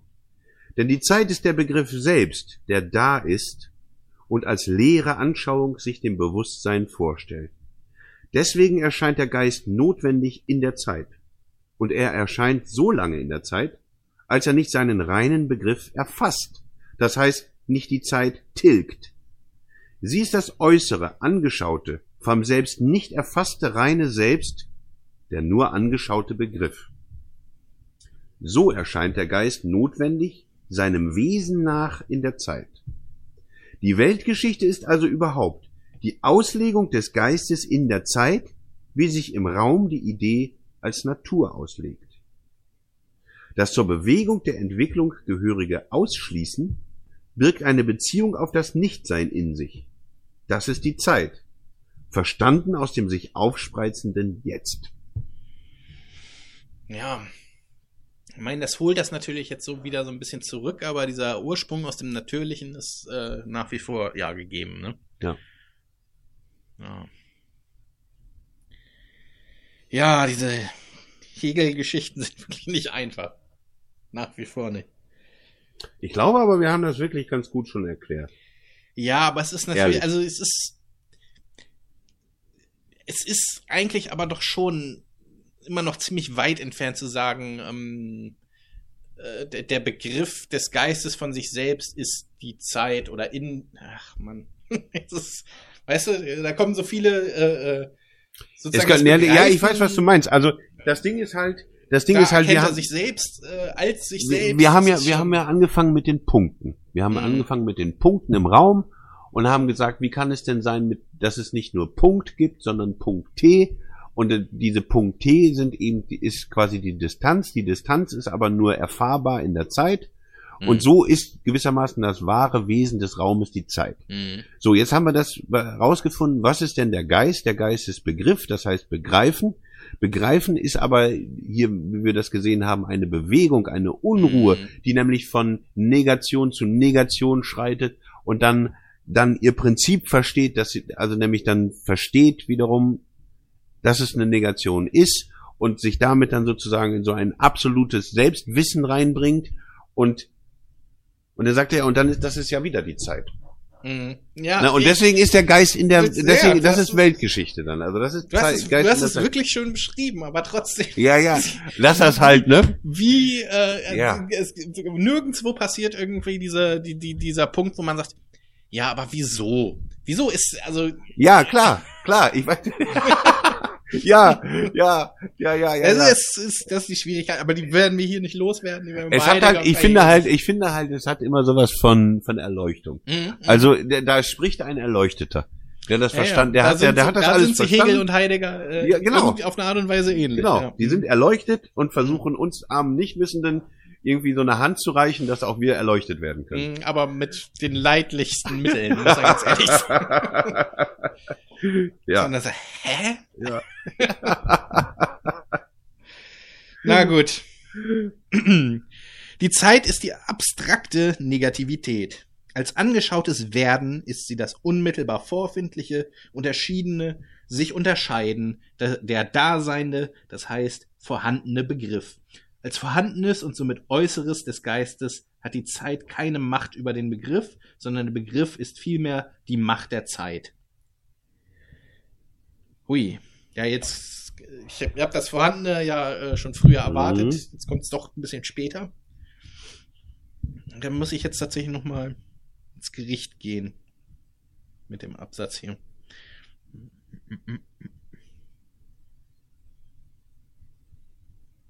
Ja. Ja, jetzt, so wie ich verstehe, will er jetzt hier wieder auf diese Gedachtheit des Ganzen. Ne? Der, der, Geist ist nach wie vor immer noch das Medium des Denkens und Mhm. des Begreifens. Es ist kein, ja, es bewegt sich nirgendwo in einer Sphäre des Zuhandenen, wo es ja sozusagen ähm, auf das Sein, das für sich selbst sorgt, sozusagen äh, zurückgeworfen wird. Ne? Also ich denke mal, das ist jetzt hier. Ich habe keinen blassen Schimmer. Weil vor allen Dingen, was mich, wenn, wenn man das schon so sieht, äh, völlig verwirrt ist, dass er ja schreibt, der Daseinende, das heißt vorhandene Begriff. Also der daseinende Begriff ist der vorhandene Begriff. Also ist daseind und vorhanden. Ja, gut, das also ist. Da. ja, gut, also man muss sagen, es Ja, sind der- hier Klammerchen, Hägelchen äh, dran, aber du hast schon recht, das ist schon irgendwie irreführend. Der schreitet, also was ich damit eigentlich sagen will, ist, dass, dass er hier auf irgendeine Weise von seiner normalen Diktion abweicht. Also vorhandenes heißt hier mit Äußeres. Ja, und das ist, das ist ja das, was ich eben meinte. Er hat den, Ja. den, den Zeitbegriff aus der Natur gehoben, Ja. sozusagen, und damit ist er ja quasi durch das Fenster der Vorhandenheit überhaupt nur zu verstehen für Heidegger. Ja, ja. Ne, ob das jetzt bei Hegel und selbst anders aber ist. Das war jetzt, okay, ja, und das ist gewissermaßen die Konsequenz, die du schon angedroht hast. Mhm. Ne? Also du hast ja schon gesagt, das wird kommen und hat sich ja in dem Sinne auch an, also das ist ja dann schon in, den, in dem Naturbegriff angelegt. Mhm. Willst du noch einen? Ja, gern. Hegel zeigt die Möglichkeit der geschichtlichen Verwirklichung des Geistes in der Zeit im Rückgang auf die Selbigkeit der formalen Struktur von Geist und Zeit äh, als Negation der Negation. Die leerste formal-ontologische und formal-apophantische Abstraktion, in die Geist und Zeit entäußert werden, ermöglicht die Herstellung einer Verwandtschaft beider. Weil aber doch zugleich die Zeit im Sinne der schlechten nivellierten Weltzeit begriffen wird und so ihre Herkunft, Herkunft vollends verdeckt bleibt, steht sie dem Geist als ein vorhandenes einfach gegenüber. Deswegen muss der Geist allererst in die Zeit fallen. Was gar dieses Fallen und die Verwirklichung des der Zeit mächtigen und eigentlich außer ihr seienden Geistes ontologisch bedeutet, bleibt dunkel. So wenig Hegel den Ursprung der nivellierenden Zeit auffällt, so gänzlich ungeprüft lässt er die Frage, ob die Wesensverfassung des Geistes als Negation der Negation überhaupt anders möglich ist, es sei denn auf dem Grunde der ursprünglichen Zeitlichkeit. Ja, das ist der Punkt. Und das ist ja auch der Punkt. Also was, was, was, was äh, Heidegger hier sagt, ist, ähm, der eigentliche Autor wird nicht genannt. Ja. Weil der eigentliche Autor ist ja derjenige, der diese Zeit eben macht. Mhm. Ne? Also was Hegel erklären kann, ist, wie der Geist in der Zeit sich immer wieder selbst überwindet und damit Mhm. und, und schließlich zu dem Punkt kommt der Selbsterkenntnis. Das heißt, der Geist erkennt, wie er denn funktioniert. So, und das meint Hegel, hat er in sich selbst. Und dann, genau wie du selber auch gesagt hast, ja, aber wo kommt denn dann die Zeit her? Mhm. Wer macht denn das? Wer, wer, wer, wer macht denn die Weltgeschichte? Das ist ja offensichtlich nicht der Geist. Mhm. Ja. Ne? Das, der, der, der verfolgt das ja, der Mhm. Geist. Aber und das wäre dann ja halt der liebe Gott oder irgendwie sowas. Und das kann Heidegger ja nicht gelten lassen. Also zumindest müssten wir dann ja drüber reden. Mhm. Und ähm, ja, und das ist ja das der, der ganze Grund, warum Heidegger seins macht. Haha, der, der Seins. In, do, Im doppelten Sinne. Ja. ja, ich habe dem nichts hinzuzufügen. Gut, dann lese ich den nächsten Absatz. Ob Hegels Interpretation von Zeit und Geist und ihrem Zusammenhang zu Recht besteht und überhaupt auf ontologisch ursprünglichen Fundamenten ruht, kann jetzt noch nicht erörtert werden. Dass jedoch die formal dialektische Konstruktion des Zusammenhangs von Geist und Zeit überhaupt gewagt werden kann, offenbart eine ursprüngliche Verwandtschaft beider. Hegels Konstruktion hat ihren Antrieb aus der Anstrengung und, de und dem Kampf um ein Begreifen der Konkretion des Geistes.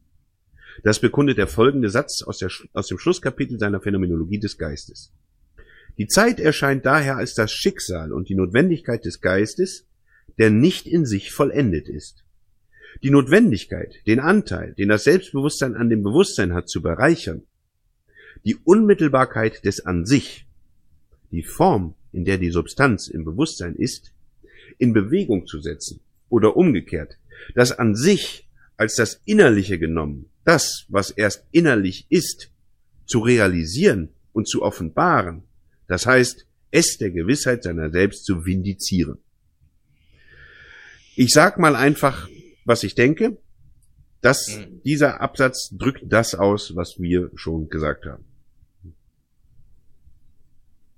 Also Heidegger sagt, okay, also ich, irgendwie spüre ich, dass du damit nicht zufrieden bist, dann mache ich es anders.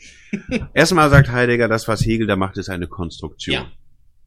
Ganz wichtig. Darauf Das, das ist, das ist ganz Genau. wesentlich. Mhm. Das ist eine Konstruktion. Das ist also erklügelt. Das ist Mhm. ausgedacht. So. Das ist, aber das ist ja auch wahr. So. Und nun sagt äh, Heidegger, dass das überhaupt möglich war, das so zu konstruieren. Und das Mhm. passt ja auch alles irgendwie zusammen. Dass das überhaupt möglich war, sagt ja auch in seiner Unvollkommenheit etwas über die behandelten Sachen aus. Mhm. So, das sagt er als zweites. Ja, Und und zwar über das Verhältnis von ähm, ja, wie soll man es sa sagen, sozusagen. Zeit und ähm, Geist, oder? Ja, gut, bei Heidegger muss man natürlich Zeit und Dasein Ja. Ja. ne, oder ja, Zeitlichkeit und Dasein sagen. ja. Und ähm, auch da wieder seine, seine doppelte Unterscheidung äh, äh, mitmachen, äh, die ja einerseits darin besteht, sozusagen die vulgäre Zeitbegriff, den vulgären Zeitbegriff von dem daseinsmäßigen Zeitbegriff, aus dem dann wirklich äh, äh, Geschichtlichkeit und äh, letztlich dann auch Weltgeschichte kommen kann. Mhm. Ne? Und ähm, ja, zu, zu, zu begreifen und ja, eben, eben vor der Natur die Tür zu verschließen, Ja. sozusagen, ne? Und quasi Ja. nur noch durch dieses äh, äh, äh, sinnbildliche Fenster, wie ich es jetzt ja immer wieder genannt habe, ähm, äh, ja, von außen zu betrachten. Und eben, ja, gar nicht in den Zeitbegriff mit reinnehmen zu wollen, ne? Ja. Und ich glaube, dass er, dass er, dass er dem äh, Hegel Folgendes zugesteht.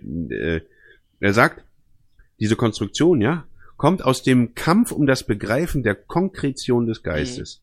Und ich glaube, dass Konkretion des Geistes ziemlich exakt Dasein beschreibt. Also glaube ich, dass, dass äh, Ja, Heidegger das irgendwo sieht, dass sie um das, also dass sie um dasselbe gerungen haben. Und jetzt wird er dann irgendwo Ja, ja, wobei Ne? äh, ja sozusagen ähm, ja Hegel ringt sozusagen um die Weltzeit und bei Heidegger äh, ist das schon kein Problem mehr, weil er den einerseits A den Begriff des Daseins hat ja, und äh, die Weltzeit sozusagen als ja im, im engen Wirkungskreis mit dem Dasein befindlich äh, versteht ja. sozusagen und weniger in dem äh, Naja, und ich glaube, des, dass, des dass, Verfallens. dass Heidegger tatsächlich insofern eine Erweiterung von Hegel ist, ist, Mhm. dass Hegel legt, also bei Hegel ist es ja so, es gibt mehrere, mehrere Gegensatzpaare. Zum Beispiel Wissen und Nichtwissen. Mhm. Und dieses Gegensatzpaar löst Hegel auf, indem er zeigt, dass auf einer höheren Ebene, in der Synthese gewissermaßen, äh, sozusagen die Bewegung zwischen Nichtwissen und Wissen das ist, was Erkenntnis schafft oder so Mhm. ähnlich. So. Und insofern legt er beide zusammen. Das macht Hegel. Ja. Heidegger macht jetzt noch einen Schritt in Anführungsstrichen weiter, Mhm. dass er nämlich das, was bei Hegel noch das Nicht-Ich ist, mit in das, in Anführungszeichen, Ich hineinnimmt. Nämlich, und, und darum Ja, lässt mit, dem, mit dem Endpol des Seins sozusagen. das, Also- genau, das, das ganze Sein erklärt Heidegger aus dem Ich. Mhm. Und, und Hegel braucht dafür noch das Nicht-Ich. Ja, Und das ist der Punkt. sehr schön. Ne? Und deshalb lässt Heidegger auch die Zeitlichkeit und alles im Dasein anfangen. Mhm. Das ist der Punkt. Ja, fast schon der des ganzen Buches, wenn man Ja. sagen muss. Ja. Ne? Also so vorgreifen, dass es jetzt sein mag. Gut, es folgt, folgt nur noch ein Paragraph. Jetzt kommt der letzte Absatz dieses Paragraphen. Ich fange mal an. Die vorstehende existenziale Analytik des Daseins setzt dagegen in der Konkretion der faktisch geworfenen Existenz selbst ein, um die Zeitlichkeit als deren ursprüngliche Ermöglichung zu enthüllen. Der Geist fällt nicht erst in die Zeit, sondern existiert als ursprüngliche Zeitigung der Zeitlichkeit. Diese zeitigt die Weltzeit, in deren Horizont die Geschichte als innerzeitiges Geschehen erscheinen kann. Der Geist fällt nicht in die Zeit, sondern die faktische Existenz fällt als Verfallende aus der ursprünglichen eigentlichen Zeitlichkeit. Dieses Fallen aber hat seine existenziale Möglichkeit in einem zur Zeitlichkeit gehörenden Modus ihrer Zeitigung. Ja, das ist jetzt hier Mhm. die Umkehrung des Ganzen sozusagen. Also, Mhm. Ne, also wie du schon sagtest, wir, wir orientieren äh, sozusagen alles am, am Ich oder de, Ja. dem, dem Dasein und das schwimmt sozusagen in der Sphäre der Zeitlichkeit. Und wenn wir sozusagen in Richtung der Natur gehen ne, Mhm. und, und zu Mhm. sagen, ähm, ja, Zeit ist sozusagen das Produkt aus der Bewegung, äh, äh, dann fallen wir Ja. aus diesem äh, äh, äh, aus diesem Ich-Medium der Zeitlichkeit in eine jetzt Folge, Mhm. halt in den, was Mhm. er nennt, vulgären Zeitbegriff. Ja. Ja. Ja, das war Paragraph 82. Du hast auch keinen weiteren Kommentar mehr dazu. Nee, ich, ich glaube, keinen- das ist auch tatsächlich. Ich glaube, also im Ernst, das war was man, ich auch- glaube, was man da rausholen kann. Also ja, also Na, genau, äh, was, was, jetzt unsere Kenntnisse Ja. von, von Nägel an, an, anbelangt und ne, unsere Schwierigkeiten haben wir, denke ich, äh, ausführlich, äh, ja. ausführlich äh, behandelt. Ich bin mir auch immer, und das, das liegt natürlich auch daran, dass wir das schon so lange machen. Hm. Ähm, ich bin mir auch gar nicht mehr sicher, ob wir beide jetzt schon unseren eigenen Jargon so weit entwickelt haben, dass wir nur noch unter uns verständlich sind, Hm. Oder ob das für Außenstehende auch schon noch verständlich ist. Mhm. Das weiß, das weiß ich zum Beispiel gar nicht. Naja, und man könnte ja auch so weit gehen, sogar zu sagen, äh, dass wir vielleicht in unserem Heidegger-Verständnis uns jetzt so weit vom, äh, äh, Mainstream? vom Mainstream-Konsens irgendwie Ja. abge, äh, abgespaltet haben, äh, dass wir uns quasi, ja, sozusagen immer nur selbst diesen Spielball und das sozusagen für uns zwar Ja. Sinn macht, aber für das außerhalb wenig. Ne? Ja, das Ding ist, ich weiß, ich weiß gar nicht, ich weiß gar nicht, was ist denn da, also, ne, was, was, Nö, was der also- Mainstream ist, weiß ich gar nicht. Ja, also äh, ich habe mich jetzt auch nie, nie so tief in der Ich würde, ich Heidegger-Forschung. würde zum Beispiel, äh, nee, nee, ich würde zum Beispiel sagen, also gut, das ist sicher auch nicht Mainstream oder sowas, aber äh, hier unser Martens, den, Mhm. den wir da in dem Vortrag haben. Ich glaube, das, was wir sagen, passt da immer noch zu. Ja, würde ich sagen. Aber ich würde eben, man könnte das eben auch umdrehen, um jetzt in Ja. diesem ganzen dialektischen Spiel, dass das sozusagen auch so ein Ansatzpunkt war, eine Art kleiner Schlüssel äh, Für uns, des- ja, auf jeden Fall. Auf jeden Ne? Auf jeden Fall. Und dass sich sozusagen jetzt unsere Naja, und, und auf eine Weise hat sich unsere, unsere Selbstgewissheit natürlich auch gefestigt, dadurch, dass an so bestimmten Punkten immer mal wieder Schlüsselbegriffe, ne, der Mhm. Solipsismus, aufgetaucht sind, äh, die wir gewissermaßen schon vorhergesehen haben. Mhm. Und das, und das, äh, ja, na gut. Sparen wir uns noch was auf für das nächste Kapitel. das nur zwei Seiten äh, umfasst und dann ist dieses ist Buch dieses zu Buch Ende. zu Ende. Mhm. Ja, dann wir müssen uns dieser, dieser Realität langsam, auch wenn, auch wenn alles Mögliche war, ne, Mhm. äh, Lebenskrisen, technische Pannen, Ja, Irrtümer, Mhm. schlichte, keine Ahnung, Unlust, alles Ja. Mögliche war im ja Weg, also aber in der ganzen Zeit, die wir jetzt gebraucht haben, ist, Ja. will man auch erwarten, dass das alles dabei war. Ne? ja, es ist umspannt wirklich schon halbe Menschenleben.